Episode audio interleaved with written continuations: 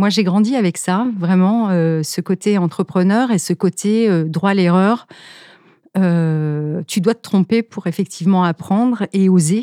Et je pense que c'est à partir de ce moment-là que, que, cette audace est venue parce que il y avait finalement toute cette confiance et toute cette bienveillance qu'on accordait finalement à l'erreur.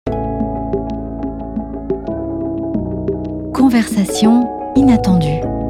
Le podcast des dirigeants et des dirigeantes qui osent l'authenticité. Animé par Caroline Delage et Myriam Multinier. Avec le soutien de la Fondation Zoein. Bonjour, bienvenue dans Conversation inattendue. Nous sommes le 11 mars 2021 et nous recevons une battante, une femme qui aime le terrain, une visionnaire de la consommation, une passionnée qui a un goût prononcé pour les défis et qui aime sortir de sa zone de confort. C'est la première femme nommée PDG de la marque alimentaire préférée des Français. Nous sommes ravis d'accueillir Cathy Collard-Gégère, présidente directrice générale de Picard. Oui, vous avez bien entendu la marque de surgelé Made in France. Merci d'être là. Comment allez-vous aujourd'hui? Bonjour et merci de m'accueillir très bien. Très très bien parce que je vis un moment unique avec vous, c'est la première fois, donc euh, voilà, je vais bien. Et merci de vous prêter au jeu. Alors, vous êtes originaire de Lille, diplômé d'une école de commerce. Vous avez fait toute votre carrière dans la distribution, chez Auchan, Intermarché, Boulanger. Et vous êtes donc arrivé à la tête de Picard en juin 2020, en pleine crise Covid. Vous êtes donc la première femme à diriger ce groupe créé en 1958, euh, sous son nom par Raymond Picard, qui appartient aujourd'hui à la fois à un fonds britannique et à la famille euh, Zouari, qui est propriétaire de nombreuses franchises dans la distribution française. Pourquoi est-ce qu'ils sont venus vous chercher, à votre avis?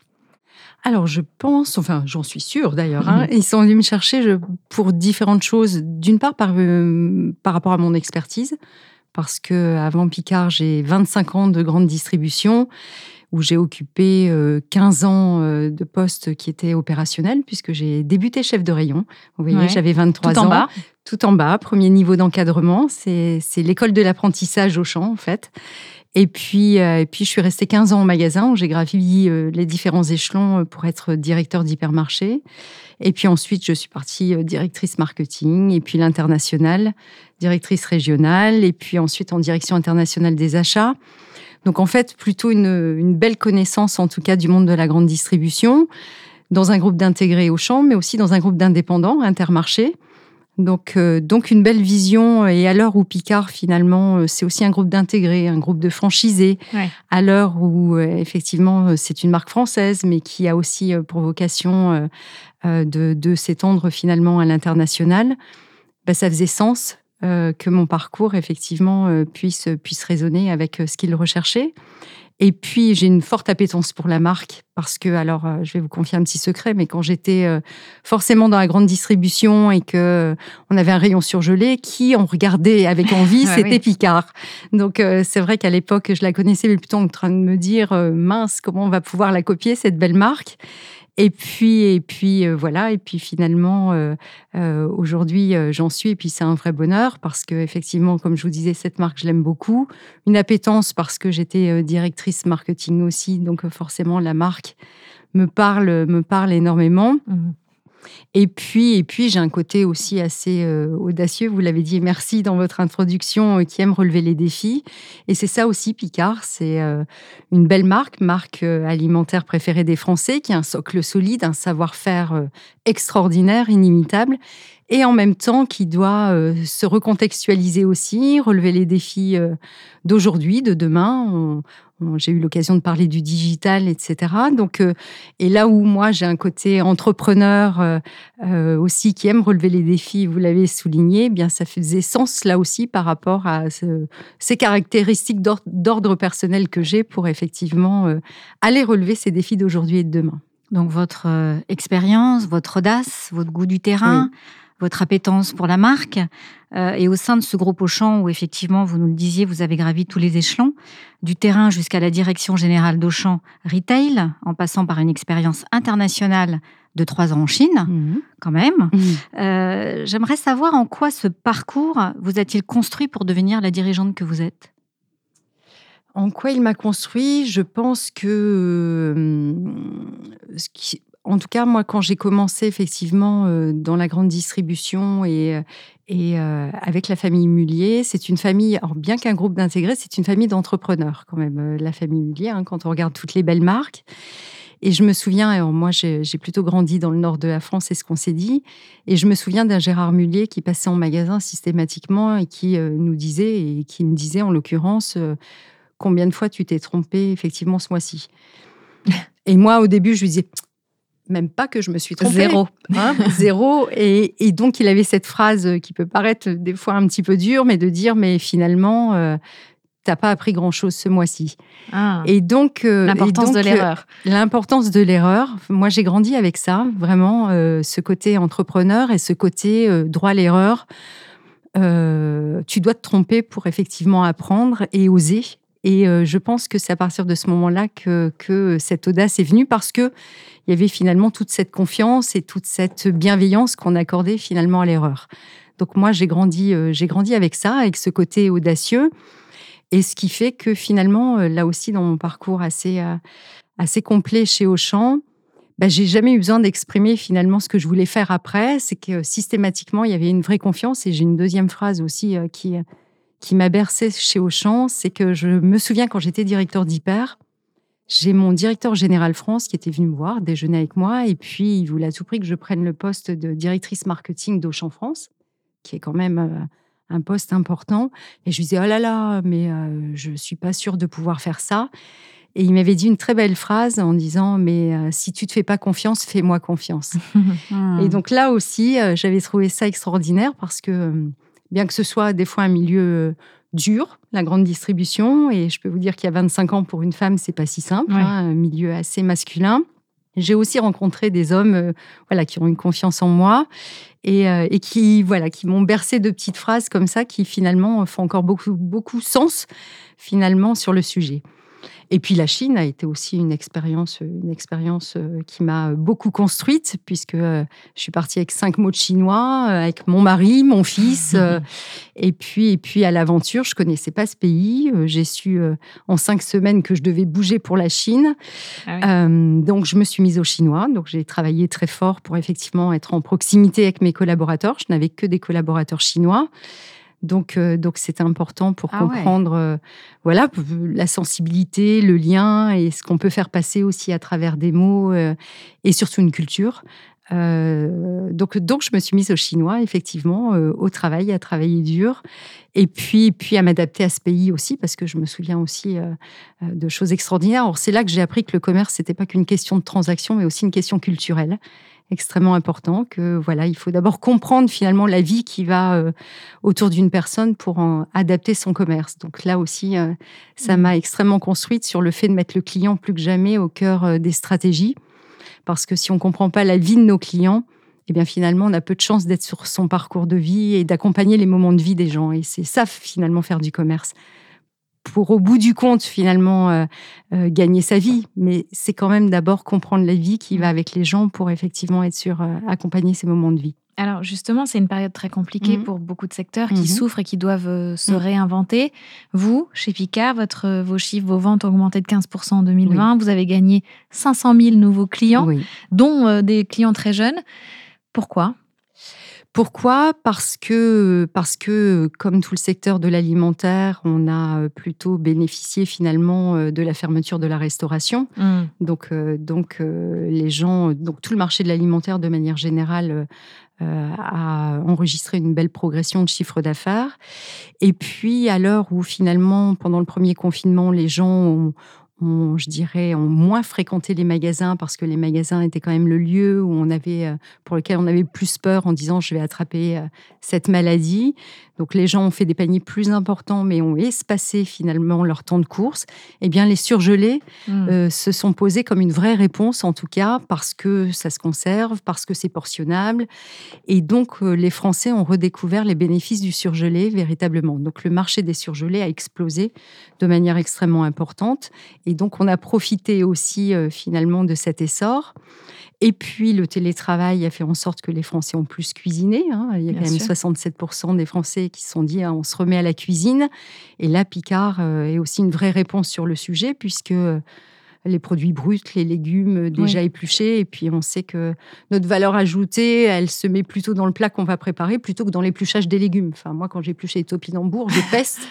Et c'est plutôt, j'ai le sentiment que ma valeur ajoutée, elle va être plus de ce que je vais en faire. C'est pour ça que j'en fais pas, moi, plutôt que d'éplucher mes topinambours. Voilà. Donc, euh, donc là aussi, on a été une les éplucher après cuisson, c'est ça le secret C'est ça. bah, merci pour le conseil. Et donc, euh, donc là aussi, on a été une vraie réponse, euh, une vraie réponse sur le sujet. Et puis, on a observé qu'il y avait euh, notamment, euh, euh, pendant le premier confinement, un vrai engouement pour les achats en ligne. Donc, c'était vrai avant, mais en tout cas, la Covid a plutôt boosté cet élan. Et là, pour le coup, à Vous n'étiez pas, pas, vraiment prêt là pour ça? Non, parce que on, livrait effectivement 25% du territoire français. Donc, donc là, en tout cas, je voilà, j'ai mis l'entreprise euh, en mouvement sur ces sujets-là. Et puis, euh, et puis finalement, lorsqu'il y a eu le deuxième confinement, on était en capacité de livrer toute la France. Donc, de 25 euh, à 100 De 25 à 100 à partenariat, je crois. Oui, c'est ça. Donc, euh, on est euh, pour partie, on livre nous-mêmes les clients avec nos propres flottes, nos propres chauffeurs. Et puis, pour autre partie, un partenariat avec Chronopost et donc sa, filière de frais qui est Chronofresh. C'était important pour nous qu'on trouve un partenaire mmh. digne de confiance sur finalement cette chaîne de grand froid qui euh, garantit la qualité des produits et qui est aussi le premier, la première attention de nos clients quand ils achètent des surgelés. En même temps, vous n'êtes pas les seuls, la seule marque de surgelés. Comment vous expliquez-vous que depuis 2014, euh, cette marque, Picard, euh, est élue effectivement la marque alimentaire préférée des Français? Je crois que c'est un classement euh, IFOP. Voilà, IFOP. Mhm. Et C, d'après ce que j'ai compris, une, grosse, une grosse étude qui est faite chaque année. Mhm. Et depuis 2014, vous n'arrivez jamais à être détrôné. Alors, c'est quoi la, la, la raison, le secret de cet attachement à la marque? Bah, c'est ce socle dont je vous parlais, qui est que nos produits sont reconnus comme étant de bons produits. Un bons produits euh, parce qu'ils sont euh, gourmands, bons gustativement. Euh, et ça, c'est lié au savoir-faire de Picard, qui fait que les recettes, en fait, sont toutes élaborées en interne par des chefs cuisiniers. Euh, j'aime à dire que j'ai une cuisine au-dessus de mm. mon bureau. Souvent, c'est ce que je dis, c'est une réalité. Et puis, ça mijote, euh, ça, ça goûte, euh, ça, voilà, c'est avec un chef cuisinier. Donc, donc, toutes les recettes sont finalement en collaboration avec nos fournisseurs et toujours fait avec des nutritionnistes et des chefs cuisiniers. Donc, ça, c'est vraiment la martingale euh, de Picard, que les produits sont aussi bons parce qu'ils sont, ils n'ont déjà plus de colorants artificiels, d'édulcorants, d'huile de palme, etc. Donc, euh, bons pour la santé. Donc, véritablement, c'est ce qu'on nous reconnaît sur ces produits bons. On nous reconnaît aussi l'innovation, puisqu'il y a quand même 25% des gammes qui sont renouvelées chaque année. C'est beaucoup. Euh, je peux vous dire, chez un distributeur alimentaire, c'est très rare. Donc, on est aussi un petit peu la caverne d'Alibaba du congélateur. On se dit, ah, je vais chez Picard, je vais découvrir des petites choses assez sympas. Et puis la relation aussi en magasin que vivent euh, nos clients finalement avec nos équipes. Nos équipes, euh, là aussi, quand je suis arrivée moi chez Picard, j'ai mis beaucoup d'attention à, prendre trois mois euh, le temps d'une analyse, de comprendre l'histoire de l'entreprise et de regarder aussi tous les verbatims. Je suis remontée à 2009 pour regarder toutes les enquêtes clients. Et effectivement, la qualité des produits et la qualité de la relation, en tout cas, que les clients ont avec nos équipes en magasin, et euh, régulière et exceptionnelle en fait depuis toutes ces années. Donc euh, là aussi, ça contribue. Et puis le maillage de nos magasins, vous voyez, euh, tous nos magasins sont finalement à 10 minutes de 60% de la population française. Donc on est aussi reconnu comme un magasin de proximité. Une petite surface, 250 mètres carrés en moyenne, donc un parcours très rapide, six minutes. Les gens en moyenne nous fréquentent euh, en six minutes et pour le coup avec un choix de produits euh, exceptionnel puisque vous pouvez effectivement aller du Faire petit déjeuner voilà, à l'apéritif euh, du soir en achetant tout chez Picard. Donc en fait c'est toute cette alchimie-là, ces composantes-là qui font que et qui sont régulières vraiment dans le temps avec euh, je peux vous dire enfin j'ai des équipes euh, je racontais aussi en fin d'année euh, qui mettent deux ans des fois à élaborer les petits sapins verts pour être sûr qu'il n'y ait pas de colorant artificiel et que tout ça tienne bien sur une bûche deux ans de recherche et développement, c'est pour vous dire à quel point euh, finalement la qualité de nos produits euh, ne subit euh, aucune complaisance. Il y a une vraie exigence sur le sujet. Il y, a, un investissement dans le temps et dans cette recherche et innovation. Et recherche et développement, service qui est complètement intégré chez Picard. vous parlez quand même beaucoup de cette notion de, qualité, notamment de la qualité de la relation. Vous qui êtes très sensible et qui d'ailleurs avez occupé des fonctions de directrice marketing, vous qui êtes très sensible à la valeur des marques, valeur au sens euh, de ce qu'elles portent, quelle est la raison d'être de Picard? Sa mission, son, son sens euh, euh, fondamental pour le consommateur? Eh bien, ça tombe bien parce qu'on vient de la revisiter en équipe. Et la mission de Picard, c'est nourrir sans cesse l'amour du bon. Mmh. L'amour du bon, euh, et je vous en parlais, euh, le bon qui est du bon produit parce qu'il est goûteux, il est gourmand, mais le bon parce que c'est un produit sain, le bon aussi parce que c'est un produit qui respecte l'environnement. Vous voyez, par exemple, nos produits sont cueillis de saison depuis, depuis une dizaine d'années. Bon, alors il y a dix ans, on aurait raconté ça aux clients, on aurait dit ouais c'est bien en fait. Mais aujourd'hui, à l'heure où c'est une préoccupation environnementale extrêmement importante, eh bien vous voyez, ce qui est intéressant, c'est qu'on peut rentrer en résonance avec les Français. Donc, euh, ce que je dis toujours à mes équipes, c'est que moi, je ne vais pas changer la marque et en faire une marque engagée demain, mais je vais révéler la marque engagée qu'elle est déjà. Elle était précurseuse, en fait. Oui, c'est-à-dire tous ces attributs euh, sur lesquels les équipes travaillent depuis des années mais finalement où ils n'avaient pas mesuré la valeur ajoutée de communiquer dessus, parce que comme je vous dis, il y a dix ans, on aurait dit, mais vous savez, chez Picard, les produits sont cueillis de saison, on aurait dit, oui, oui, oui, oui, c'est bien. bah, plus que jamais là, en tout cas, ça fait sens pour, euh, pour les Français et qu'il y a véritablement matière d'entrer en résonance avec de vraies preuves, puisqu'on fait les choses. Tous nos, nos, fruits et légumes sont cueillis de saison. On en mange en toute saison parce que c'est l'avantage des produits surgelés. mais pour le coup, ils sont cueillis de saison. Donc, euh, il y a une notion de, local aussi. Euh, est-ce que vous l'avez intégré ça dans vos Oui, il y a une notion de local aussi, de saisonnalité, mais euh, aussi de, de, consommer local. Est-ce que ça fait partie de votre mode de fabrication? Alors c'est assez nouveau. donc il y a deux manières de le faire. En fait, il y a des spécialités locales qu'on est en train de faire connaître à toute la France. Par exemple, là, on, on a sorti le gâteau le merveilleux de Lille ou le, la carbonade flamande, par exemple, qu'on consommait effectivement que dans le Nord, ben, je peux vous dire qu'elle fait un carton dans toute la France. Donc c'est aussi comment finalement des produits locaux qui sont faits dans le Nord hein, euh, mhm. par des fournisseurs du Nord, comment finalement on les fait rayonner sur toute la France. Et puis on a une deuxième démarche qui est effectivement euh, en tripartite cette fois, de travailler avec euh, des producteurs locaux, des surgélateurs en fait et nous-mêmes pour euh, adresser des produits bio et là, euh, pour le coup, extrêmement locaux pour, euh, pour réduire là aussi le kilométrage. Et puis, vous savez que le bio, c'est aussi une question de sourcing. Donc, il n'y a pas forcément, on peut pas forcément, je dirais, approvisionner toute la France. Donc là, on a des produits typiquement, euh, donc ça s'appelle le bio équitable. On a des produits euh, sur le sud-ouest, on a commencé. On, a des produits du sud-est aussi qui arrivent. Et bientôt, c'est la Bretagne aussi qui fournira un certain nombre de légumes bio pour les magasins plutôt bretons. Et la, le pourcentage de produits bio dans vos magasins, il est de, de combien? Donc en fait, on a à peu près 10% de la gamme qui est en référence bio, qui représente à peu près 8% du chiffre d'affaires. Donc le but n'étant pas d'être à 100%, puisqu'on souhaite rester le magasin du choix, justement, et qu'il est important, voilà, sur un même besoin produit, que les gens puissent choisir euh, aussi selon leur porte-monnaie, selon leurs convictions, euh, finalement, entre le bio ou ce qu'on appelle le conventionnel. Mmh. Euh, on parle beaucoup depuis cette crise sanitaire du monde d'après. On ne sait pas trop ce que ça veut dire. Est-ce que mmh. ça représente? Est-ce qu'il sera mieux ou moins bien, plus dur ou, plus bienveillant? Euh, Vous y croyez, vous, au monde d'après? Et, si oui, il ressemble à quoi? Ben moi, j'ai le sentiment, en tout cas dans mes convictions, que le monde d'après, euh, c'est toujours, ça a toujours existé. Enfin, je dirais. alors là, il se trouve que c'est voilà plus universel et, quelque chose qui, qui, nous a marqué, marqué fortement.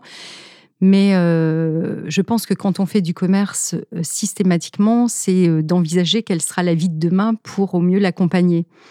Donc, donc je dirais, c'est vrai que c'est un épisode qui nous a tous marqués, mais le monde d'après, pour un commerçant, c'est essentiel et c'est tous les jours. Et moi, je sais que, enfin voilà, je, je, et même à titre personnel, enfin, je me suis toujours projetée en me disant, qu'est-ce que je veux faire demain et ce sera quoi mon étape d'après?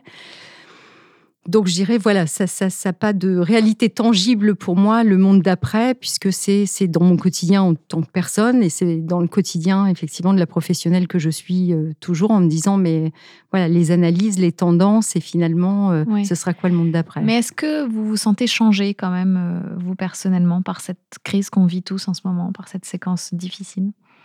Je me trouve pas changée. Je trouve que ça a renforcé un certain nombre de mes convictions, euh, c'est-à-dire euh, mes convictions.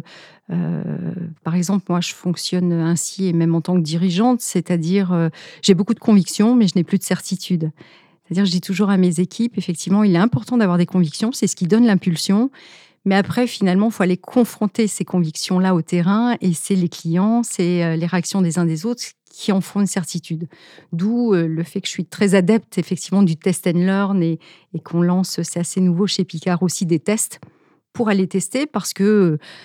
Euh, et, je pense que le contexte actuel nous prouve qu'on ne peut plus avoir de certitude et qu'on ne sait pas de quoi demain sera fait et qu'on a le droit de continuer à avoir des convictions au contraire, on a le devoir d'en avoir. Mais je trouve qu'il faut aller euh, être au plus près des gens et de la vie pour tester un certain nombre de choses. Donc ça, c'est un exemple. Donc moi, ça a plutôt renforcé, renforcé aussi sur le fait de... Je suis quelqu'un qui fonctionne beaucoup euh, avec le sens. Enfin, moi, je trouve que les équipes, on peut obtenir le meilleur d'elles-mêmes en donnant beaucoup de sens à ce qu'on fait, parce que quand on a le sens, bien, on voit le cap, on voit se dessiner effectivement euh, en quoi mon geste au quotidien contribue finalement à quelque chose d'important pour l'entreprise. Et là, plus que jamais, on parle aussi de sens, revenir à l'essentiel, comprendre le sens euh, d'un certain nombre de choses. Et moi, c'est ce qui m'anime aussi depuis toujours. Donc, je dirais, j'ai plutôt confirmation mm. euh, de, de conviction qui m'anime plutôt qu'un vrai changement, euh, un vrai changement. Alors justement, est-ce que vous vous souvenez de la première conviction que vous avez partagée à vos équipes en arrivant chez Picard? La première conviction que j'ai partagée, euh, la première conviction que j'ai partagée, euh, bah, c'était peut-être effectivement euh, ce plan de croissance. Vous voyez, Picard, depuis ces huit dernières années, avait une croissance de chiffre d'affaires qui était autour de plus 0,6 en moyenne. Et en fait, la première conviction que j'ai partagée, ça a été de dire on, va, on sera l'équipe qui allons atteindre les 2 milliards d'euros de chiffre d'affaires. Alors qu'aujourd'hui, ça fait plus 25. Hein. Ah on ah, m'a dit, ah, elle est hmm. gentille, on fait plus 0,6 depuis 8 ans et on va les faire plus 25. C'est pour ça qu'ils vous ont embauché, en fait, les actionnaires. C'est ça, ils étaient les premiers surpris en disant, pas besoin de lui mettre la pression, finalement. Elle se la met toute seule. elle se la met toute seule. Mais, mais euh, oui, voilà, avec cette conviction de dire, je suis convaincue qu'on a du potentiel quand on a une belle marque qui s'inscrit effectivement, euh, qui est une vraie réponse. Et qui marchait déjà bien. Et qui marchait déjà très très bien. Ce que je vous dis, ce socle unique mais qui en plus était précurseur sur euh, des engagements qui font sens aujourd'hui, je me suis dit alignement des planètes. Il hmm. est évident qu'on va entrer encore plus en résonance avec les Français dans ce contexte actuel et donc euh, qu'on va que l'on va exploser. Bon, alors il se trouve que cette première année est à plus 15 donc euh, donc et je suis convaincue que même sans Covid, voilà, on va Vous allez y arriver plus vite que prévu. On va effectivement cranter tous ensemble parce que parce qu'effectivement on le vit au quotidien et on voit qu'on a une vraie réponse et et, les Français sont extraordinaires parce qu'ils s'expriment euh, sur les réseaux, nous le rendent bien. Enfin, on, vit beaucoup d'émotions aussi à travers effectivement l'attachement qu'ils ont euh, par rapport à la marque. Et, quand on ancre comme ça durablement euh, des habitudes d'achat, de l'attachement, je suis convaincue que c'est relativement pérenne. Justement, quand on vous écoute, on a évidemment envie de vous interroger sur le rôle exemplaire hein, du manager qui porte effectivement à la fois ce sens, ce cap. Euh, comment l'êtes-vous au quotidien exemplaire Et en ce moment en particulier? Euh, comment je le suis au quotidien? Euh, Je pense que l'exemplarité vient aussi par l'humilité. Moi, je suis quelqu'un qui d'abord aime m'entourer de gens qui sont, qui sont meilleurs que moi dans, dans leur domaine. Et ça, c'est important aussi pour un dirigeant de dire, moi, je suis le chef d'orchestre qui sait effectivement euh, faire en sorte euh, qu'on joue la belle musique, mais pour autant le premier violon, euh, pour autant, voilà, c'est pas moi qui le maîtrise. Donc il y a cette première humilité, il y a, l'humilité aussi d'apprendre au quotidien des situations, des gens, de ce qu'ils vivent, de les écouter. Moi, j'ai commencé aussi par, effectivement, je vous ai dit, lire les verbatim clients, mais aussi recevoir des clients, des non-clients, en disant, mais pourquoi vous n'achetez pas chez Picard et de comprendre et avoir l'humilité de, bien que leader, de pas dire ah non mais je suis leader, je suis au-dessus de la mêlée et je vais en faire qu'à ma tête, mais de dire il y a aussi des tas de gens qu'on ne touche pas et pourquoi. Et ils se retrouvent, ils se retrouvent pas en quoi. Donc avoir cette humilité, cette écoute, de comprendre aussi ce que vivent les gens. Pareil pour les collaborateurs. Hein. Nos collaborateurs, effectivement, vivent aussi des choses assez exceptionnelles en ce moment parce que ça a été quand même, euh, malgré les confinements, des gens qui ont été euh, les premiers euh, confrontés, effectivement, magasins ouverts et, et confrontés en mars à cet afflux de clients et, et à cette angoisse. Et à cette angoisse de la maladie. Je vous parlais des clients tout à l'heure, mais c'est vrai aussi chez les collaborateurs. Donc de l'écoute, et vous voyez, moi, le deuxième confinement, le premier jour du confinement, j'étais en magasin avec mes collaborateurs en disant ma place est en magasin auprès d'eux et pas, et pas dans mon bureau. Donc, donc j'ai eu aussi à cœur, en fait, euh, quand je suis arrivée chez Picard, de consacrer mes trois premiers mois à faire le tour des magasins, à écouter les gens, à comprendre, à comprendre l'histoire de cette entreprise, avant même de prétendre finalement à dire qu'est-ce que je vais apporter, etc. Mais en, en déjà en comprenant finalement euh, de quoi était faite l'histoire pour la respecter au mieux. Alors, euh, la respecter ne veut pas dire euh, ne rien changer, mais veut dire euh, parce que je la comprends, je vais pouvoir la contextualiser avec ce qu'elle a de mieux, quelles sont ses forces, et puis y apporter finalement mmh. Euh, tout ce dont elle manque pour, euh, pour être solide par rapport aux défis euh, d'aujourd'hui et de demain. Et, dans cette période quand même qui est effectivement très particulière, où vos collaborateurs sont quand même aussi très exposés, très sollicités, à qui vous avez demandé d'accélérer, comment vous arrivez à prendre soin de vos 5000 collaborateurs? Vous avez parlé de l'écoute, mais est-ce que vous avez mis en place des choses particulières justement pour prendre soin d'eux Oui, alors euh, on a mis aussi des formations en place sur nos managers pour comment les accompagner finalement euh, euh, dans ce, contexte un petit peu inédit, que les gens soient en télétravail, parce qu'on a aussi les gens du siège en télétravail, donc comment on manage à distance, comment on maintient le lien, qu'effectivement en magasin.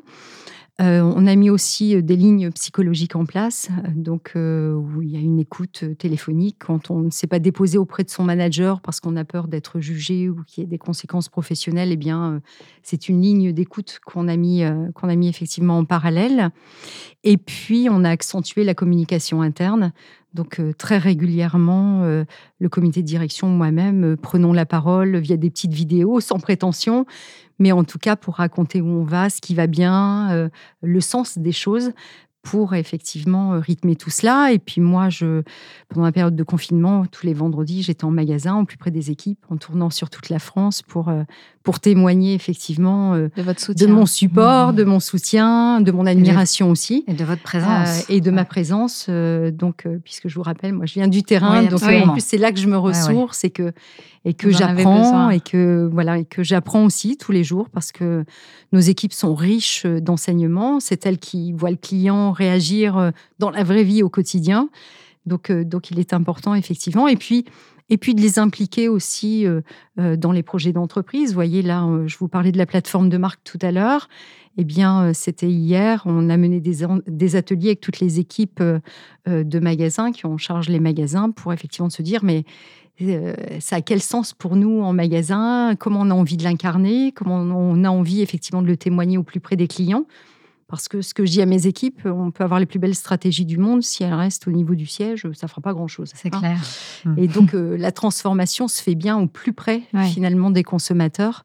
Et c'est là que ça a du sens. Donc, euh, donc voilà, donc en les impliquant aussi sur des projets pour effectivement qu'elles puissent apporter leur vécu aussi sur le sujet. Alors, la, dirigeante maintenant, mm. est-ce qu'il vous arrive de vous sentir euh, seule? Oui. Euh, oui, oui, c'est un métier que je découvre. Hein. Moi, c'est la première fois que je suis PDG euh, depuis neuf mois. alors, j'ai toujours eu envie, parce que pour vous confier là aussi un petit secret, quand je suis rentrée chez Auchan chef d'Orient, je me suis dit, ah, quand je serai grande, je, serai directeur d'hyper. Et quand j'étais directeur d'hyper, je me suis dit, ah, quand je serai grande, je serai directeur général un jour. Bon, voilà, il se trouve que c'est un petit peu ce qui m'anime de, effectivement, on attire ce que, vous allez être après alors. C'est quoi votre prochain euh, rêve voilà. quand vous serez grande Présidente de la République. Ah bah il n'y a pas encore une femme. Euh, oui parce que c'est un métier où vous pouvez pas tout partager euh, finalement avec vos équipes et puis il y a des fois euh, vous avez un peu de stress, un peu de doute. Je vous disais tout à l'heure, on ne sait pas de quoi demain sera fait. Puis là on vit au fil des différentes annonces et puis réagir en deux jours tout le temps et pas savoir la semaine prochaine comment vous allez gérer la situation eh bien, comme tout à chacun, ça génère du doute. Mais, mais moi, je me dis toujours que ma première responsabilité, c'est de transmettre de la confiance, de l'enthousiasme, de l'énergie à mes équipes. Donc ça, finalement, je le, garde pour moi. Vous ne vous accordez pas ce droit finalement non, je m'accorde en fait le droit finalement d'être ce que je suis, mais pas d'exporter du doute en tout cas. Alors de, finalement de cheminer avec mes équipes, oui. de laisser un terrain de jeu ouvert à mes équipes en se disant bon comment on y va ensemble, oui, bien sûr, mais de dire alors là je doute et je sais pas trop, non, non, non, je, je c'est pas quelque chose que qui, fait partie de moi et que et moi ça m'a jamais trop rassuré en plus mmh. d'avoir des patrons qui ne savaient pas du tout où aller. Euh, donc euh, voilà, donc euh, donc donc souvent le cap, le rythme, c'est moi qui le fixe. Après le comment on y va, c'est notre espace de liberté et de co-construction avec mes équipes en se disant bon, voilà, euh, on va développer 100% euh, euh, de livraison en France. Oui, c'était l'objectif et pas de doute là-dessus. Les études nous le montrent, etc. De se dire après comment on y va, effectivement, on l'a construit en équipe et se dire bon, alors on fait comment? Plutôt ça, plutôt ça. là, bien sûr, mais c'est pas du doute, c'est de la co-construction, c'est c'est le territoire d'expression aussi de mes managers, des co-dirigeants qui doivent effectivement apporter leur valeur ajoutée et il faut des espaces mmh. pour chacun et ça, c'est important. Donc, donc seul, oui, parce que bah, vous avez vos actionnaires à qui vous partagez non plus pas votre quotidien et pas tout, et vos équipes à qui, vers qui vous filtrez un certain nombre de choses. Parce que je me suis aperçue de cela aussi, mais très jeune, j'ai managé des équipes, c'est que euh, si vous mettez pas de filtre, finalement, votre stress, vos craintes, etc., euh, descendent, circulent. Et moi, je me souviens, j'avais 23 ans, je manageais mes premières équipes et je me disais, il y a des fois, je les trouvais particulièrement euh, euh, craintifs ou à la fois énervés. Je me disais, mais qu'est-ce qui se passe? Mais en fait, euh, hmm. c'était le juste miroir finalement de ce que je renvoyais. Et je pense qu'il est important du fait de savoir filtrer, pas tout partager avec ses équipes pour effectivement maintenir une certaine sérénité. Oui, mais dans le même temps, euh, comme vous le dites, vous vous sentez parfois seul oui, et cette solitude gagne de plus en plus de dirigeants. Ça devient même peut-être euh, un de leurs mots principaux aujourd'hui, mot euh, MAUX. Mmh. on en parle peu et pourtant, on se pose la question de comment peut-on prendre soin des dirigeants? Alors là, je ne suis pas la bonne personne pour vous répondre parce que mon axe de progrès personnel, c'est prendre soin de moi. Justement, j'en ai conscience, euh, mais j'avoue que je ne sais pas encore bien faire euh, ce genre de choses.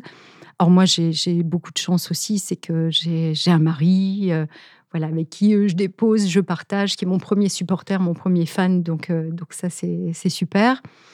Et puis je suis quelqu'un qui qui vit d'un doute en fait une opportunité. Enfin, je je suis pas quelqu'un qui, vit mal, en tout cas, euh, ce, genre de situation. Je suis plutôt quelqu'un euh, qui voit plutôt le verre à moitié plein que le, verre à moitié vide. Donc je voilà, je, suis très résiliente. En plus, voilà des coups durs.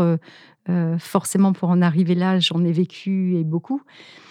Mais euh, je pense que ça m'a rendu extrêmement solide et surtout j'ai cette résilience euh, qui fait que voilà, je, qu'est-ce que j'apprends de cela et comment je me remets en selle très vite et, et puis ça m'apprend aussi sur moi et à me remettre en cause sur un certain nombre de choses et ça c'est important, je pense. Mais est-ce que la vulnérabilité ça peut être une force malgré tout? Oui, oui, oui. Moi je pense que même la sensibilité, enfin vous voyez, euh, moi je parlerai plus de sensibilité que mmh. de vulnérabilité, mais euh, je pense que c'est une force parce que moi, j'ai toujours trouvé. Euh, moi, je suis très lisible en fait, donc euh, donc mes équipes voient, je pense, toute l'émotion que j'ai. Des fois, l'émotion positive, hein, des fois, je suis touchée vraiment par des retours ou des situations, et d'autres fois, je suis plus atteinte par certaines choses. Mais je pense que ça a toujours humanisé mon management et fait en sorte que finalement, je touchais peut-être plus les équipes et les autres parce que parce qu'il y a une part de, de, touchant dans le fait d'être sensible, d'être soi-même et d'être aligné. Et je pense qu'aujourd'hui, on ne cherche plus un dirigeant qui sait tout sur tout, mais on cherche un dirigeant qui est authentique, qui, qui assume ce qu'il est. Et je pense que pour aller toucher vos équipes, en tout cas pour, pour que véritablement il se passe une mise en mouvement, il se passe quelque chose, bah, il faut être aligné avec soi-même. Et aligné avec soi-même, c'est reconnaître là où on est fort et là où on est peut-être plus vulnérable et ou plus sensible, oui.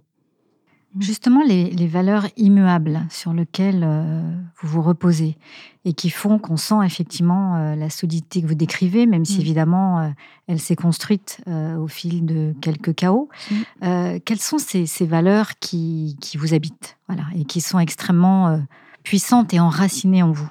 Je je, suis quelqu'un de juste. Euh, moi, je cherche euh, l'équité et, euh, véritablement, oui, je suis quelqu'un de juste. Et ça, c'est important. voilà, qu'on reconnaisse que tout est fait avec justice et, justesse aussi, mmh. peut-être des fois.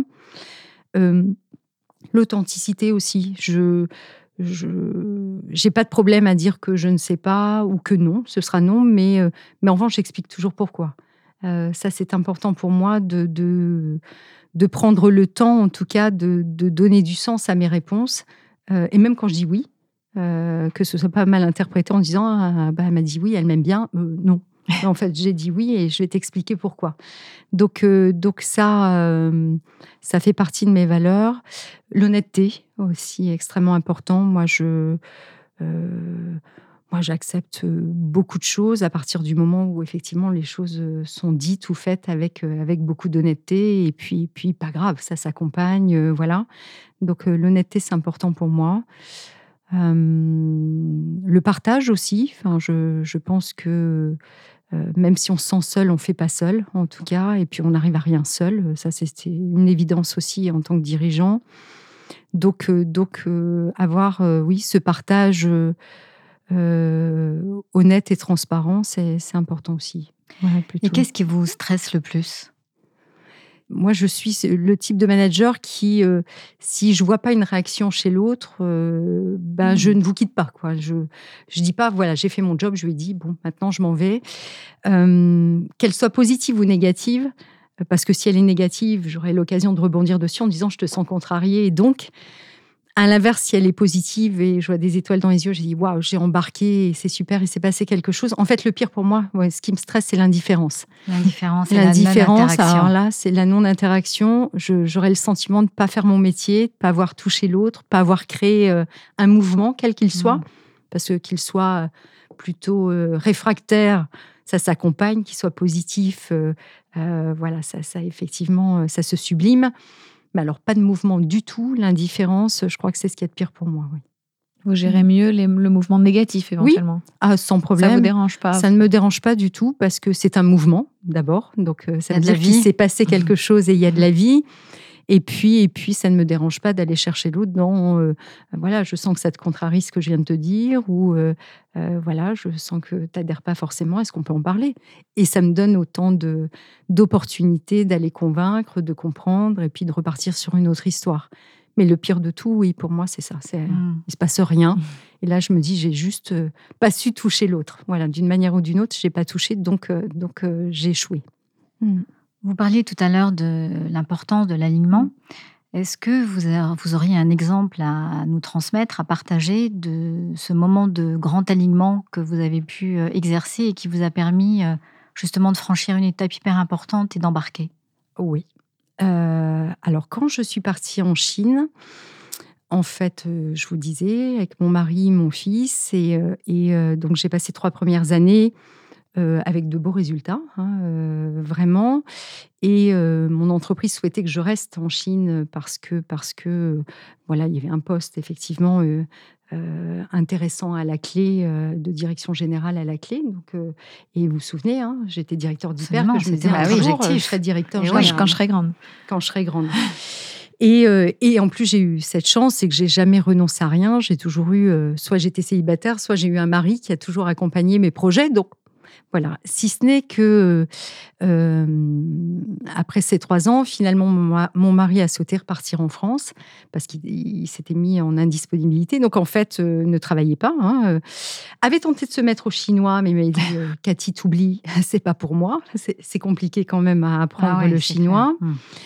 Dans le même temps, j'ai un papa qui était gravement malade, en fait, qui a déclenché un cancer pendant que j'étais en Chine et qui souhaitait aussi que je puisse l'accompagner. Alors j'avais fait un aller-retour pour effectivement euh, l'accompagner sur euh, son protocole médical, mais pour le coup, euh, voilà.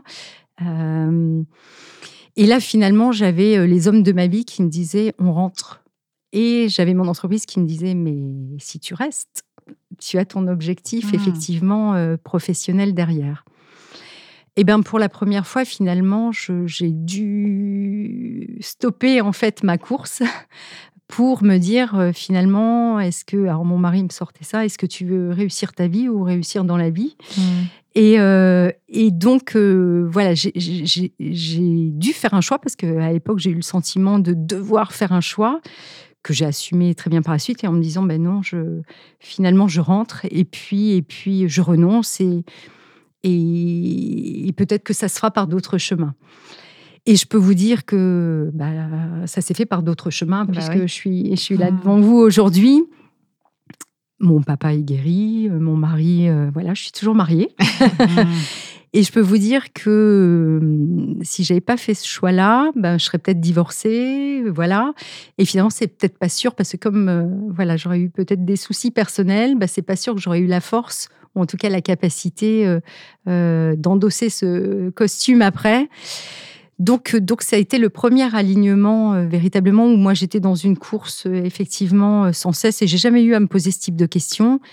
Et là, finalement, été face à des gens de ma vie qui m'ont dit mais là, tu dois faire un choix et me questionner au plus profond en disant finalement voilà qu'est- qu'est-ce qui est important pour toi, ton rôle ou ce que tu vis vraiment dans la vie et être maman et être épouse, c'est c'est pour le coup aussi de vrais engagements de vie. Donc, euh, donc voilà, donc ça a été le premier alignement et qui fait que finalement, euh, derrière, les choses se sont quand même enchaînées et finalement, je suis quand même là où je veux. Donc, d'accepter que ça puisse se faire par des chemins euh, différents, sans perdre de vue son objectif. Mais, mais en tout cas, en étant aligné, on est beaucoup plus fort et, et je me trouve bien plus préparée aujourd'hui que je ne l'aurais été à l'époque, c'est évident. Et dans cet alignement, j'entends en fait que vous avez fait le choix, euh, de façon très éclairée à ce Mhm. moment-là, d'écouter votre cœur. Oui, c'est vrai. C'est vrai. Vous avez raison et c'est c'est vrai, complètement. Oui, tout à fait. Et vous avez Mhm. continué à vous écouter par la suite? Vous avez eu d'autres choix à faire comme ça ou- Oui, j'ai eu d'autres choix à faire euh, qui n'ont pas résonné finalement, soit avec mes valeurs, euh, soit avec qui j'étais profondément. Et, euh, et finalement, j'ai franchi le pas de voilà de, de- de me dire non, là, je c'est pas pour moi et, et je préfère partir ou sortir de, de cet écosystème-là. Avec beaucoup moins de peur du fait, parce que quand on l'a testé une fois, ben, Mm. on se dit, ouais, c'est possible, avec beaucoup de moins de peur, un petit peu d'appréhension quand même, hein, quand vous partez sans rien.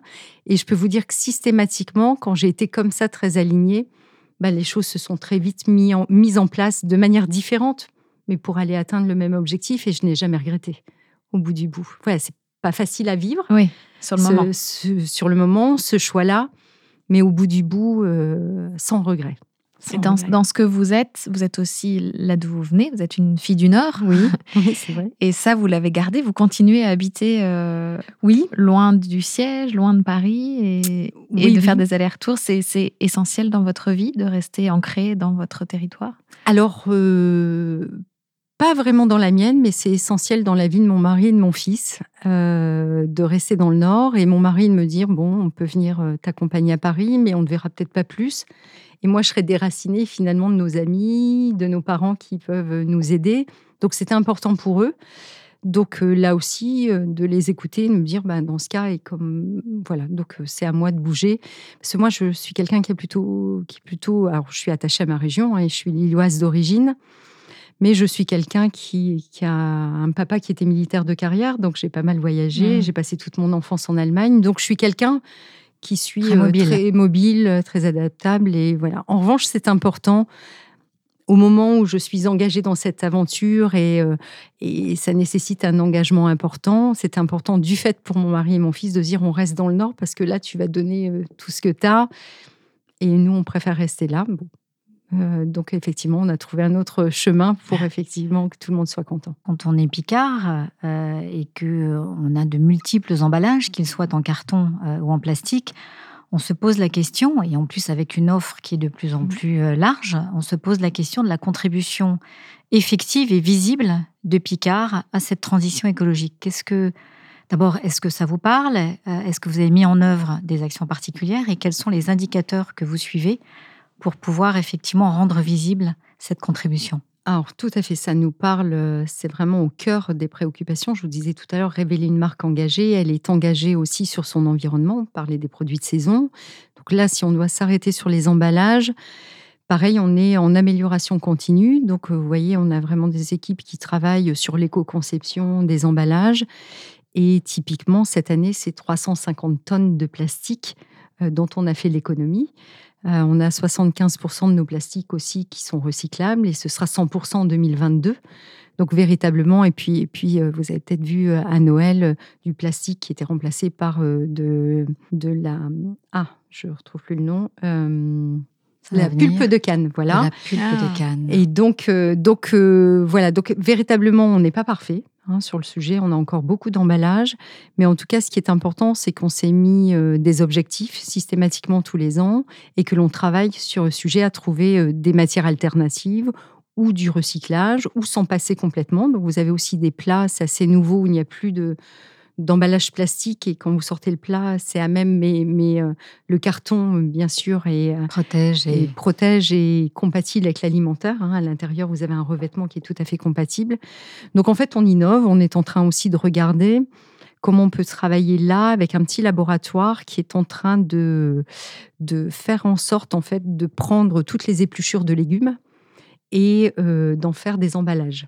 Donc ça, on va initier cela et effectivement euh, regarder, tester avec eux, puisque euh, ça n'existe pas encore vraiment, mais c'est en train effectivement euh, voilà, d'être à l'étude. Donc on est en train, voilà, toujours. Donc on est en train de regarder comment effectivement on peut améliorer notre empreinte sur le sujet. Il y a, une, question évidemment qui est corollaire aussi au surgelé, c'est que la chaîne du froid est très consommatrice d'énergie. Est-ce que là aussi vous avez des pistes d'action?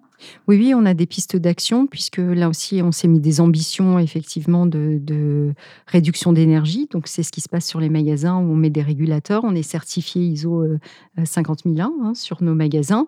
Donc, euh, donc euh, toutes les émissions, par exemple, c'est moins 10% d'émissions de, de, gaz de CO2, effectivement, ces six dernières années. Donc, on se met des indicateurs extrêmement chiffrés. Et là, on va partager la semaine prochaine nos nouvelles ambitions, justement, à venir. Donc, on a été aussi euh, référencé euh, euh, entreprise responsable hein, avec un label. Donc, je me suis rendue avec mes équipes à Bercy récemment, qui quand même effectivement nous note sur une cinquantaine d'indicateurs euh, justement euh, de responsabilité sociale et sociétale. Donc ça va aussi de quelle marque employeur on est. Donc euh, il y a mmh. aussi l'environnement, mais pas que. Et donc là aussi, on a décroché ce premier label. C'est une première dans l'entreprise. Et en tout cas, on est en amélioration continue et surtout, on se fixe des objectifs sur chacun des domaines. Euh, quand vous avez commencé chez Auchan, vous nous le disiez, il n'y avait pas beaucoup de femmes, vous étiez mm. surtout entouré par des hommes. Aujourd'hui, il y en a plus, il y en a de plus en plus, même dans la grande distribution. Mm. Est-ce qu'elles ont des, une force ou des qualités particulières, et notamment dans cette période qu'on traverse euh, en ce moment?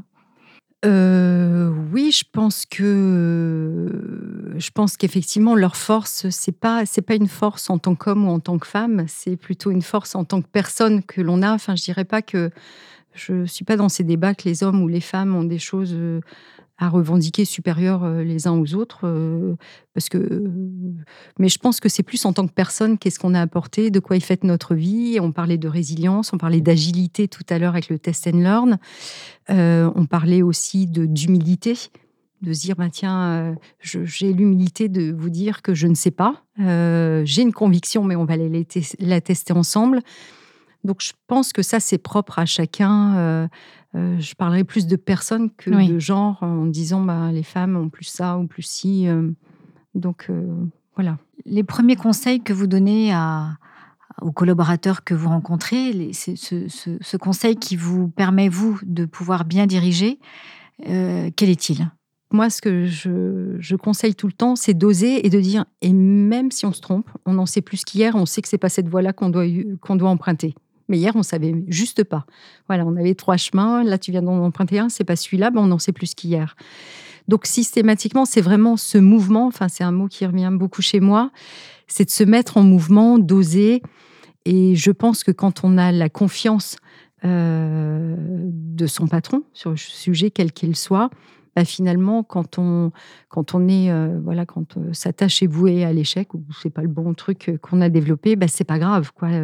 voilà, on ne tombe pas, on ne tombe pas parce qu'on a toute la confiance. Je dis souvent, la confiance, c'est un gros matelas sur lequel, mmh. quand vous tombez, finalement, bah, c'est amorti et vous faites pas mal parce que de toute façon, la confiance est là et que c'est permis d'oser. Donc, donc c'est vrai que, et ça, chez Picard, c'est peut-être ce qu'il y a de nouveau dans ma façon d'être que j'ai pu apporter, c'est ce côté, en tout cas, ce que m'en ont dit les équipes, de leur dire osez, ayez l'audace d'eux. Et puis, de toute l'erreur ne sera pas sanctionnée. Et l'erreur ne sera pas sanctionnée. Elle sera débriefée parce que de toute façon, elle sera riche de plein de choses. Mmh. Et d'autant plus par rapport à ce qu'on vit aujourd'hui où, franchement, personne n'avait vécu cette crise-là. Personne. Donc, on est tous au même niveau d'apprentissage. Donc, donc ça, c'est important. Il y a de l'autodérision qui aide aussi à manager euh, voilà, dans, ce, ce, type de contexte et qui fait que, voilà, au fil de l'eau, quand, quand vous-même euh, vous montrez l'exemple, vous, vous assumez finalement vos erreurs devant vos équipes, eh bien, moi, je, en tout cas, je continue à penser que, que voilà, ça va se faire, les choses vont se mmh. faire. Et il y a des gens qui ont besoin d'un petit peu plus de temps parce qu'ils ont une histoire où on leur a jamais permis. Euh, peut-être finalement professionnellement d'oser de se tromper. Donc, euh, et, vous-même, justement, quelle est la plus grosse erreur que vous ayez faite et qui vous a le plus appris? J'ai eu des erreurs cocasses, hein. je peux vous en raconter une. Euh, oui, oui. J'étais chef de rayon textile femme, vous voyez, et, et on était, j'étais dans un magasin dans le Valenciennois où, où c'est plutôt, voilà, il y a une certaine précarité. Et en fait, je me disais, mince, on devrait vendre des robes de mariée. Alors, euh, effectivement, il y a mon patron de magasin qui me disait euh, vendre des robes de mariée, euh, c'est pas notre job quand même. je dis non, mais je te promets, je suis sûre que je suis capable de le faire. Et je suis arrivée dans son bureau avec une lame de parquet en disant voilà, il y a un endroit perdu dans le magasin, voilà, j'ai choisi le parquet, je vais le faire. Et je suis allée moi-même à Paris avec l'acheteur de la centrale d'achat acheter des robes de mariée. à vous imaginez entreposer des robes de mariée dans une réserve d'hypermarché. Donc il a fallu que je fasse faire par les techniciens des trucs, des housses, enfin pour un truc d'enfer pour qu'elle reste blanche. Bien sûr, une robe de mariée. Alors j'avais fait un bel espace marié, vraiment, euh, des mannequins, etc. Et puis après, ben, je n'avais juste pas de vendeuse pour les essayages. Ça, c'est pas tout seul une robe de mariée, en fait. Et puis pas au milieu, pas, Je m'étais pas encore mariée à l'époque. Donc, je m'y, euh, moi, en tant que chef de rayon, je m'y collais euh, à aller essayer des robes de mariée à être à quatre pattes. il y avait des gens pour essayer quand même. Mais il y avait des gens pour essayer. Je peux vous dire, j'en ai vendu ah. des robes de mariée. Euh, on a même monté un salon du mariage parce que euh, voilà, il fallait pas se contenter de cela. Donc on a fait un salon du mariage dans la salle municipale euh, où j'avais pris mes collègues des métiers de bouche, du ménage, de la vaisselle, etc. On avait fait un truc extraordinaire et, et c'était des étudiants qui étaient venus, des étudiantes, euh, euh, voilà, des belles filles qui étaient venues faire un défilé de robes de mariée. Non, mais euh, vraiment, bon. Bon, si ce n'est que ça durait le temps, effectivement, de quelques mois, parce qu'après, bah oui, non, ça pouvait pas se vendre dans tous les Auchan. Bah oui, non, il n'y avait pas les clients pour. Et puis, je n'avais pas. Ça s'achète, ça, voilà, il faut faire des retouches, ça a cessé.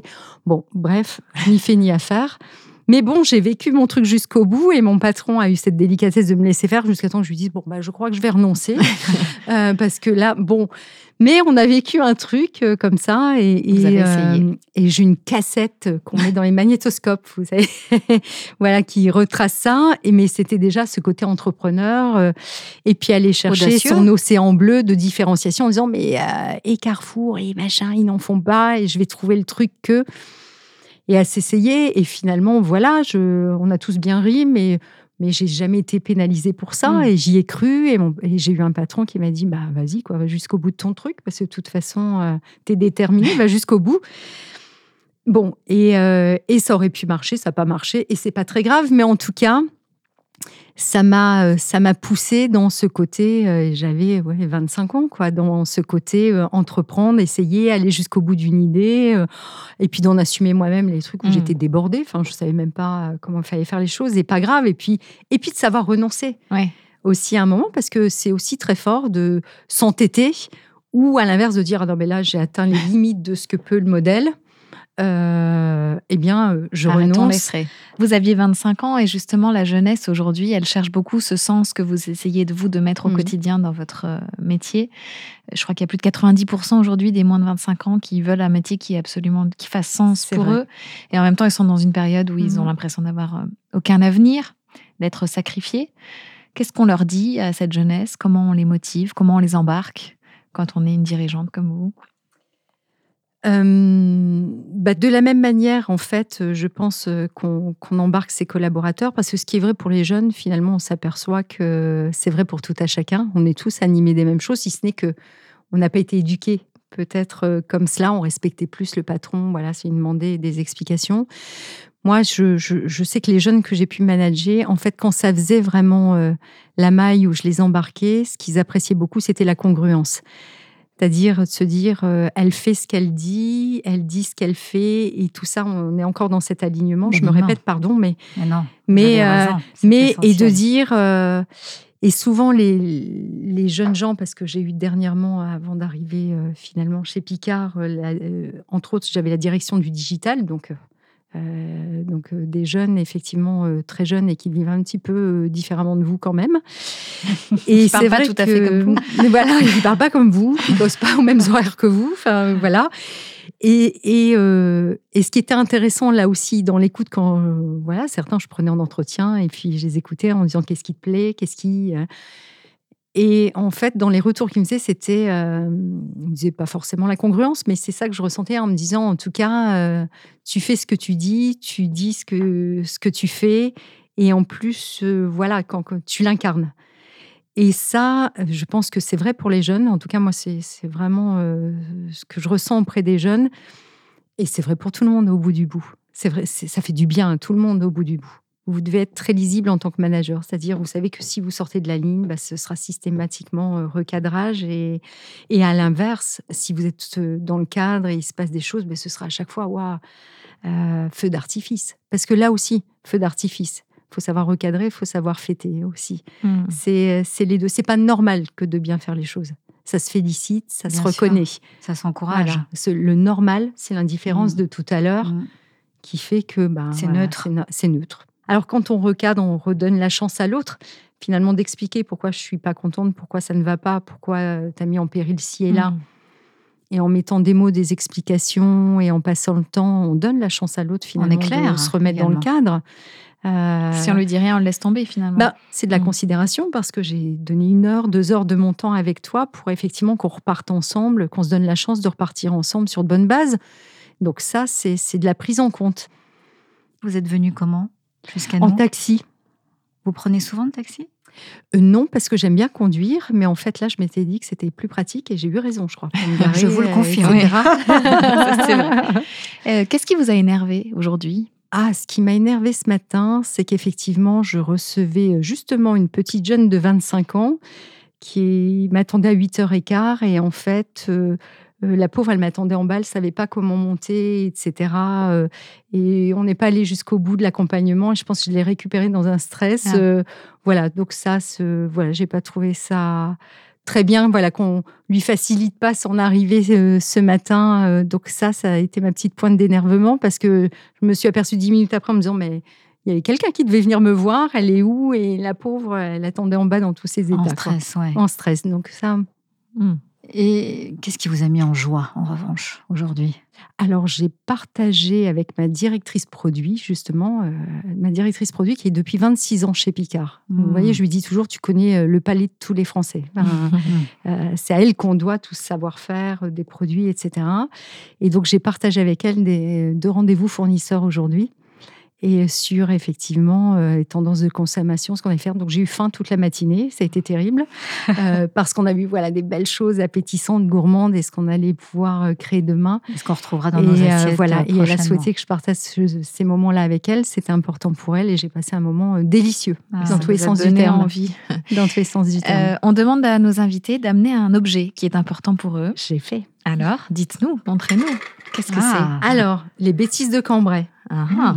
Ça vient de chez fait, euh, voilà. Alors, euh, c'est important, c'est que ça vient du Nord, effectivement, mhm. Cambrai. Donc, euh, je trouvais que par rapport à mon identité, la bêtise de Cambrai, en fait, ce qui est intéressant, c'est qu'elle est, elle est au patrimoine aussi de la gastronomie. Donc, mmh. quand on parle de Picard, c'est intéressant. Et puis, en fait, elle est née d'une erreur. C'est-à-dire, c'est le commis qui effectivement s'est trompé dans le dosage d'un certain nombre effectivement d'ingrédients et est née cette bêtise de Cambrai qui est juste au patrimoine culturel. D'où le mot bêtise. C'est le la première chose que j'ai offerte à mon comité de direction. Ah, Quand on est allé en séminaire, en fait, euh, j'avais écrit un mot à chacun dans sa chambre et j'avais offert euh, une bêtise de Cambrai euh, parce que parce qu'on était en connaissance. Ça faisait trois semaines que j'étais là et, et que j'expliquais un petit peu aussi comment on allait fonctionner ensemble et où le droit à l'erreur était permis et l'audace et qu'on allait se mettre en mouvement et, et voilà, et tout ce qu'on vient de se dire finalement. Et donc, pour illustrer un carnet, euh, je leur avais déposé une bêtise de Cambrai euh, sur leur lit, voilà, en disant parce que on peut faire des choses magnifiques en se trompant finalement et découvrir. voilà. Hmm. Est-ce que vous avez un mantra? Alors souvent, ce que je me dis et ce que je dis à mon fils, c'est on attire ce que l'on croit j'ai toujours le sentiment, effectivement, quand on, croit à quelque chose avec euh, sincérité, qu'on, euh, euh, avec ce qu'on est aussi, hein, il ne s'agit pas de croire, avec sincérité, honnêteté, et qu'on sent finalement que tout ce qu'on est nous anime à, à aller décrocher cet objectif, ce moment, que sais-je, eh bien, il arrive à un moment ou à un autre dans 10 secondes, dans 10 minutes, dans 10 heures, dans 10 mois, dans 10 ans. Dans 10 ans. mais en tout cas, je suis convaincue et ma vie est faite de cela. Enfin, on en parlait tout à l'heure, mais euh, euh, et c'est vraiment ce que j'essaie d'inculquer euh, à mon fils qui dit ah, j'aimerais, j'aimerais. Je lui dis ben, on attire ce que l'on croit. Enfin, si tu te mets en chemin avec sincérité, en tout cas pour pour pour cet objectif, pour cette envie, il n'y a aucune raison que ça te résiste, quoi. Aucune raison. Donc on attire ce que l'on croit. Parfait. On a envie de vous laisser le mot de la fin. Comment vous souhaitez conclure ou terminer cette conversation inattendue? Bah écoutez, euh, j'ai passé un bon moment, effectivement, un peu. Nous aussi. Euh, voilà, c'est un très joli moment. Un petit peu nouveau pour moi, et donc, euh, et donc, merci pour cela. Enfin, je, je trouve que là aussi, c'est, enfin, ça résonne aussi chez moi, enfin, de partager ce type de moment, et je trouve que c'est une belle initiative que que de laisser cette part de sensibilité, en tout cas aux dirigeants, parler, voilà, on est un petit peu seul et on s'autorise peut-être pas ce genre de choses. Et je trouve que voilà, découvrir la personne que l'on est derrière le dirigeant, qui n'est finalement qu'un rôle, hein, mmh. euh, c'est extrêmement important parce que c'est certainement ce, ce bout d'humanité-là qui, qui, touche finalement nos équipes et qui fait qu'on les amène à se dépasser. Et je crois que le contexte, effectivement, euh, nous pousse à nous dépasser tous les jours. Donc, euh, donc laissons place à l'humanité, oui. Merci, infiniment. Merci à vous. Vous venez d'écouter Conversation inattendue, enregistrée à l'arrière-boutique studio. Et avec le soutien de la Fondation Zoein. À très bientôt pour notre prochaine conversation.